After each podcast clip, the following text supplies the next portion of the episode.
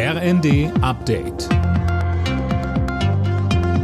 Stündlich neu. Auf den Punkt informiert. Ich bin Anna Löwer. Guten Morgen. Im Tarifkonflikt im öffentlichen Dienst jagt eine Streikankündigung die nächste. Nach den Flughäfen soll bald auch der Nahverkehr dran sein. Lisa Schwarzkopf berichtet. Am 27. März startet die nächste Verhandlungsrunde für den öffentlichen Dienst. Und um den Druck auf die Kommunen zu erhöhen, soll an diesem Tag der Nahverkehr stillstehen und das bundesweit. Das haben die Gewerkschaft Verdi und die Eisenbahn- und Verkehrsgewerkschaft EVG mitgeteilt, schreibt die Bild am Sonntag. Morgen hat Verdi zu ganztägigen Warnstreiks des Bodenpersonals an vier Flughäfen aufgerufen. In Berlin, Bremen, Hannover und Hamburg.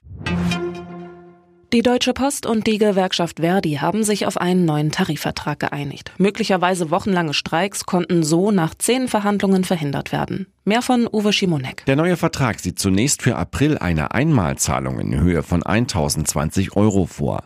Danach gibt es bis März 2024 jeden Monat 180 Euro extra, beides als steuerfreier Inflationsausgleich.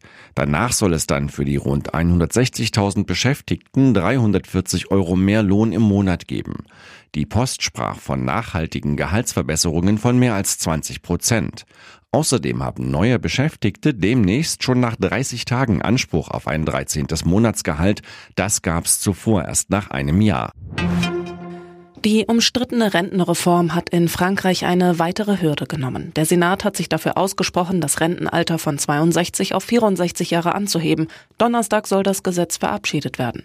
Gestern gingen wieder Hunderttausende in Frankreich gegen das Gesetz auf die Straße.